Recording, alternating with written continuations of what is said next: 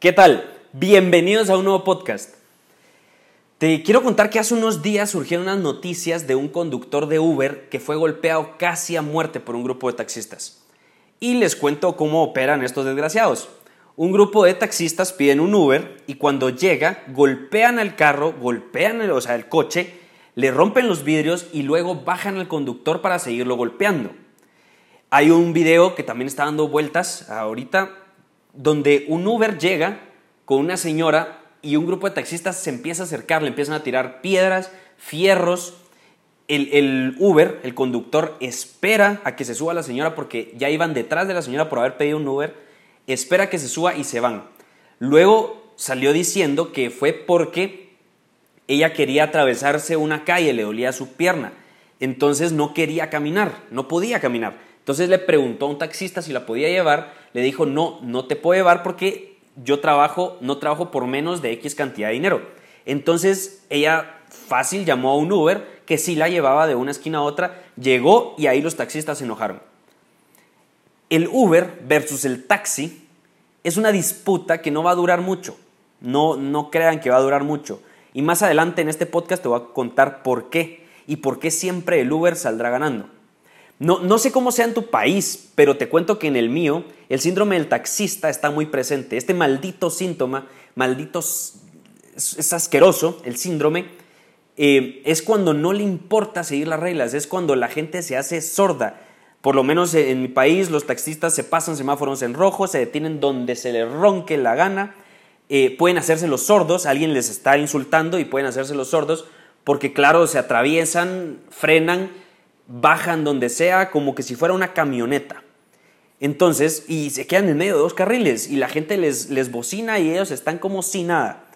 Con lo que estoy diciendo ahorita es que es ridículo tener alguna duda de por qué los Ubers le están quitando el mercado a los taxistas. Pero aún así te quiero dar algunos datos y decirte por qué. Los taxistas son personas que detrás de un volante se creen los todopoderosos, por lo que decíamos antes, el volante les da poder, como si creyeran que para ellos no aplican las normas. No, ojo, no te estoy juzgando ni criticando, solo estoy diciendo las consecuencias de actuar así. Manejar es una de las cosas más fáciles que podemos hacer en el planeta y es por eso que hay mucho taxista. No amerita mucha cabeza en el trabajo y está bien, ok, perfecto, escogiste ser taxista. No, no estoy juzgando tu profesión, estoy juzgando cómo ejerces tu profesión. Eh, no amerita, eh, como les decía, mucha cabeza, pero la vida funciona sacando lo obsoleto y trayendo algo mejor. Estoy seguro que hace 50 años los taxis eran buenísimos, pero se fueron acostumbrando a tener todo el mercado y se confiaron, bajaron de calidad. En mi país, por, por lo menos en mi país, da miedo subirse un taxi. Si eres mujer te pueden tratar mal, o sea, pésimo, y te pueden violar, secuestrar o lo que sea. La otra es que te cobran carísimo, no dan servicio para muchos lugares y cuando te subes lo, hace, lo haces bajo sus reglas. Ya dentro del taxi te hablan como quieren, son sucios, el taxi en sí es sucio y te dejan donde quieren. Mire, ya no podemos pasar aquí, entonces se queda acá.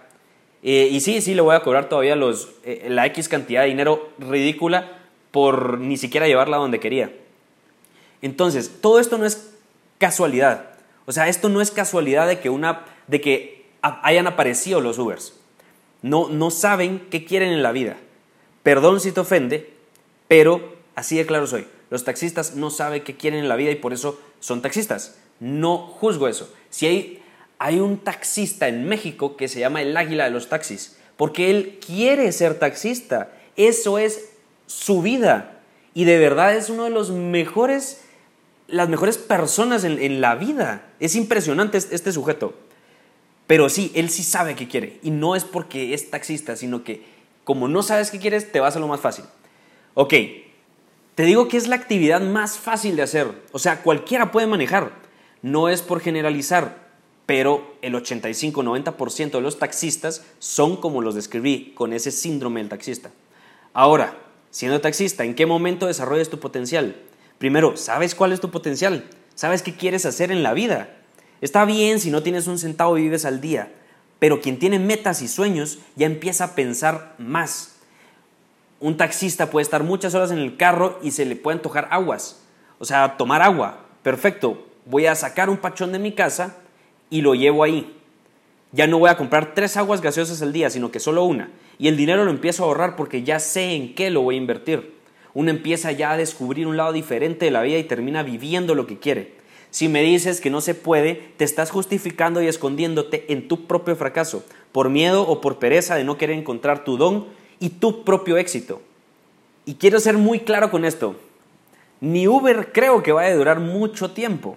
O sea, por mucho me refiero a unos 35, 40 años más. ¿Por qué? Porque aún no han acaparado el mercado y los carros que se manejan solos ya están a la vuelta de esta década. La actividad es tan sencilla que un robot lo podría hacer. Y, vas a perder tu trabajo. Por un lado, qué mal por tus, por tus ingresos y tu familia, pero por otro lado, qué bueno que vayas a perder tu trabajo. Así no te queda de otra más que reinventarte y entender que tú tienes un gran potencial. Y sí, tú, el que rompió los vidrios por miedo a que te quiten el trabajo, puedes hacer y crear cosas maravillosas, pero necesitas empezar por saber quién chingados eres.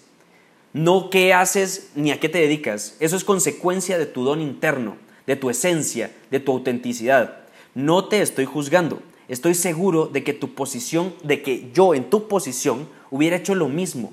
Con un poco de menos conciencia, yo hubiera hasta matado a, a ese conductor. Pero he trabajado en mi ser y en mi conciencia y he desarrollado esto para lo que soy bueno. De verdad te exhorto, te animo a que tú lo hagas también.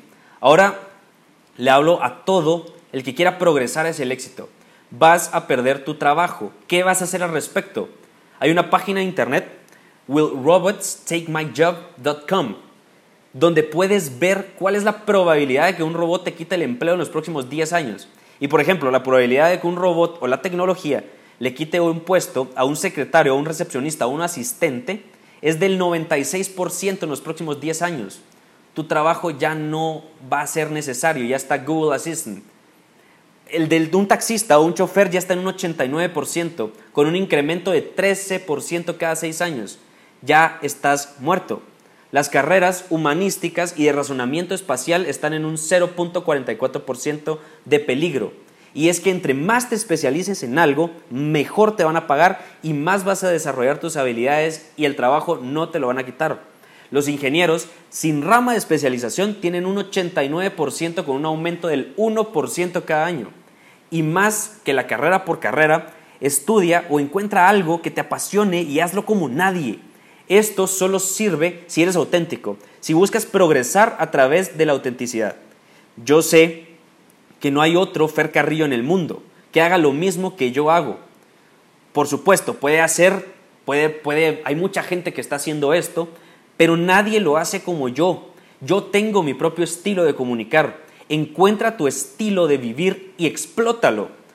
No te olvides, de verdad, a ti que me estás escuchando, no te olvides, sea auténtico, tan auténtico que la única salida que tengas es progresar hacia el éxito, sin importar qué estés haciendo o estudiando, debes encontrarte a ti.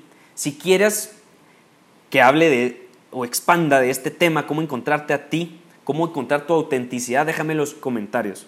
Nos escuchamos en otro podcast y cualquier pregunta o sugerencia de tema me puedes escribir en Instagram o en Facebook, donde me encuentras como Fer Carrillo G o a mi correo que es cfcarrillog.gmail.com. De verdad, muchas gracias por tus mensajes de aliento, por tus sugerencias. Les agradezco de verdad por estar aquí.